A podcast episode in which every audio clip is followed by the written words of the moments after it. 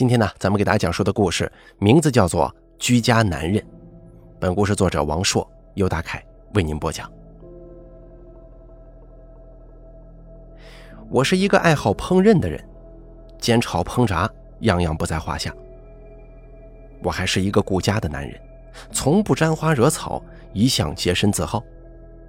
然而，我唯一的遗憾就是，至今还没能找到一个如意的女子跟我白头偕老。所有那些跟我交往过的女人，最后都选择了离开我。他们在分手的时候，常常会说上一句：“我怎么没看出来？原来你是这样的人。”我是怎样的人呢？我不会油嘴滑舌，那是因为为人正派；我生性木讷，那是因为老实本分。你总不能指望自己的男友或者老公，一方面像楚留香那样风流倜傥。一方面又像杨过那样一往情深吧。作为一个居家好男人，你总得允许我性格稍显内向谨慎吧。换句话来说，彩旗红旗，你总得挑上一面吧。上帝一定知道我是一个怎么样的人，更何况我一直都在尝试着让自己的性格更加完美。我甚至会从每一个交往的女友身上吸取他们的优点。从这个角度来说，我并不怨恨他们，因为他们教会了我很多东西。当我准备离开家庭单独居住的时候，我的父母也曾经不相信我，因为我曾经是那样一个恋家的人，像是一个永远都长不大的孩子，让人感觉缺乏独立生活的能力。但是，当他们第一次吃到我烧的菜的时候，爸。你尝尝这个。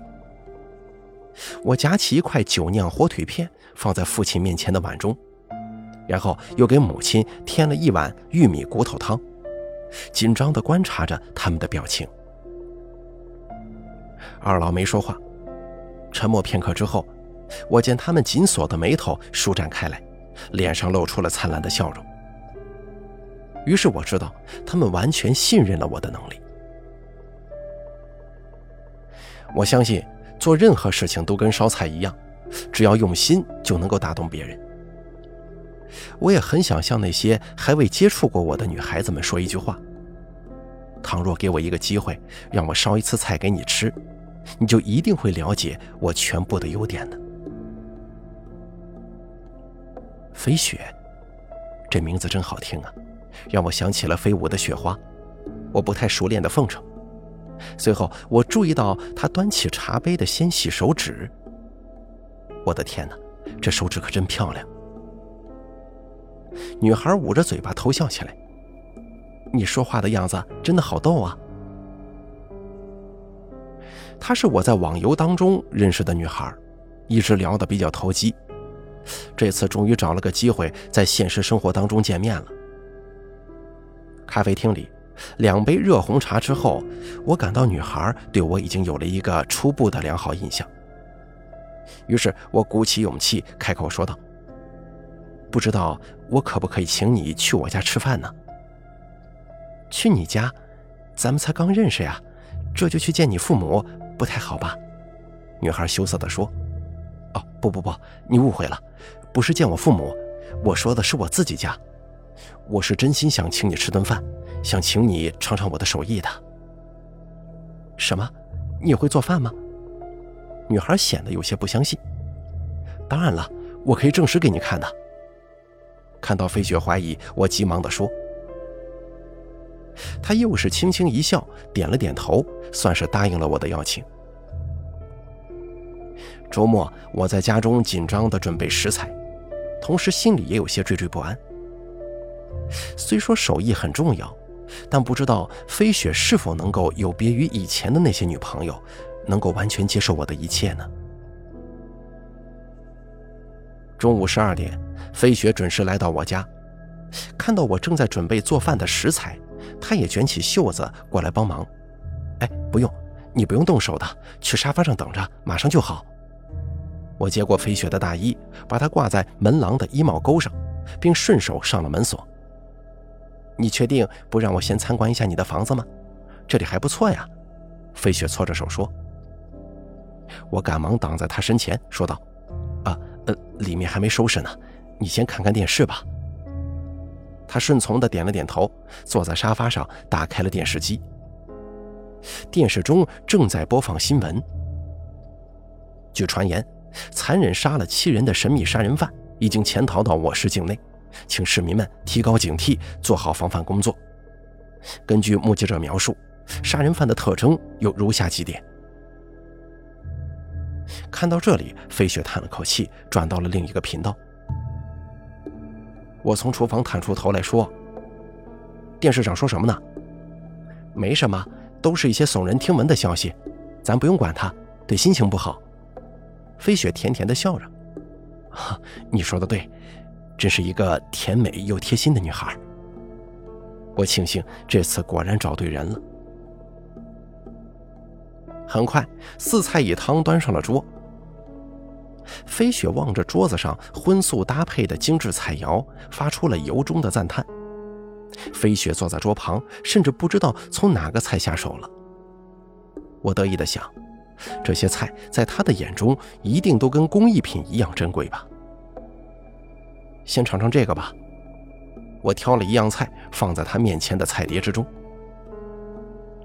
飞雪把菜放在嘴中嚼了几下，脸上露出非常享受的表情。真好吃，哎，这是什么肉啊？我笑而不语。没过多长时间，一桌子菜就被我们席卷一空了。吃完饭，飞雪卷起袖子帮我收拾餐具，还在不停的追问：“你还没说到底都是什么？你还没说到底做的都是什么菜呀？这么好吃的菜，我头一回吃到。原料就是普通的肉啊、肝呐、下水之类的。”关键看手艺了，我笑着说：“你可真是个美食家。”飞雪赞叹着走到我家冰箱前，真不愧是喜欢下厨房的人呐！身为单身汉的你，却有着这样巨大的冰箱。他把手指伸向冰箱把手，干脆利落地拉开了一道缝隙。我赶快走过去，按住冰箱门，握住他的手，飞雪。冰箱里面没什么好看的。如果你真跟我结婚的话，厨房工作我全包了，不会让你多费一丝一毫的精力的。结什么婚呢？我还没考虑过呢。他的脸颊一下子变红了。我拉着他走向内室，来，见见我父母吧。什么？飞雪停下脚步，紧张地抽回手臂。你父母也在呀？你说他们在里面吗？他似乎感到有点惊恐。不可能的，他们就在房间里，咱们在外头大快朵颐的。你不是说只有你自己住的吗？我轻轻叹了口气。到目前为止，他的表现跟我从前接触过的女人一模一样。没关系，等我告诉他一切原委之后，他一定不会让我失望的。飞雪。你误会了，我的确说过这是我的房子，但是我没说过父母不会过来跟我一起住啊。赡养老人不是晚辈的义务吗？我明白，可是你不觉得太唐突了吗？我一直以为这是咱们两个人的约会呢。好了，来吧，他们还等着呢。让老人家不满可是市里的事情。我不由分说的把他拉进了房间。房间内拉着厚厚的窗帘，一丝光线也透不进来。飞雪愣愣地站在门口，我则轻轻地按下了顶灯的开关。当他的眼睛停在对面墙壁上的时候，居然毫不掩饰自己的恐惧，大声尖叫起来。那声音刺激着我的耳膜，让我心烦意乱。我的心情突然跌落到了谷底。他为什么会是这样的反应？难道他也跟那些俗气的女孩一样吗？我一直以为吃过我烧出的人间美味，他就可以完全接受我的一切。我简直心如刀割，从期待变成失望，然后变成怨恨。她似乎有一种转身想逃出房间的冲动，却被我拦腰抱住了。我冷冷地说：“你在干什么？”难道你害怕了吗？我叹着气，转过头看了看墙壁，又看着他。你居然会害怕人皮？那真的是人皮吗？你你别吓唬我呀！有谁会拿自己的父母开玩笑啊？你仔细看看，我不像他们吗？啊！我跟你说过了，我父母都是很好的人，他们的话非常少的。墙壁上钉着两张大字形张开的人皮，皮肤泛着土黄的颜色，那是如假包换的人皮。那年我说要独自外出谋生，遭到了父母强烈的反对。为了平息二人的怒火，我决定给他们亲自烧一次菜。只不过菜的原料就是他们自己。从此以后，他们只能作为人皮在墙上供人参观，再也没有谁能够阻止我的行动了。我从腰间抽出匕首，向着瘫软在地的飞雪走去。真是遗憾呐，我们做不成夫妻，我再也不能为你下厨房了。想到这件悲伤的事情，我就感到，我就感到生活一片黑暗。飞雪大声叫道：“真想不到你是这种人。”那一刻，我是彻底死心了。为什么每个女人都是相同的反应呢？我是哪种人？我不会油嘴滑舌，那是因为为人正派。我生性木讷，那是因为老实本分。我不怪你们。虽然你们离开了我，但也给我留下了很多值得留恋的东西，比如无瑕的舌头、丽娜的眼睛、郑林的牙齿。我会留下你纤细的手指，作为唯一的留念的。不用害怕，不会很疼，一下就好了。你其余的部分会变成美味的菜肴，被我吃进肚子。我拿着刀一步步靠近飞雪。我刚刚举起匕首，突然觉得腹部传来剧烈的疼痛。我吃惊地注视着飞雪，只见他仿佛换了个人，不慌不忙地从我小腹上抽下一把滴血的尖刀，然后再冷静地扎入我的胸膛。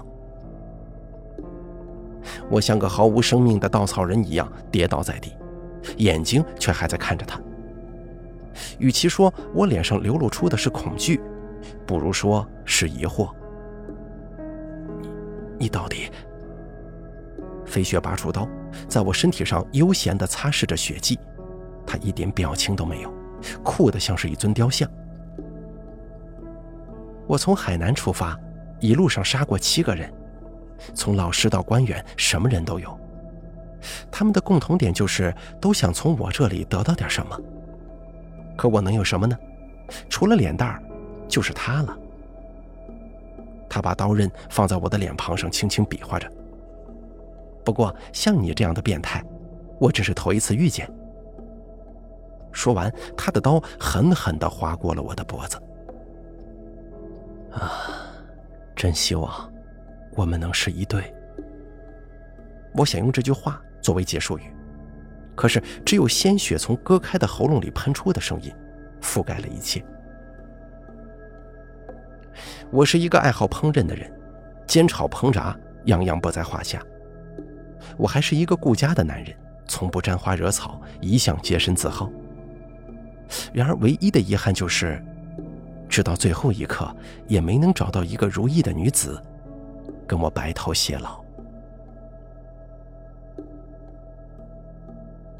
好了，居家男人的故事演播完毕，感谢您的收听。作者王硕，由大凯为您播讲。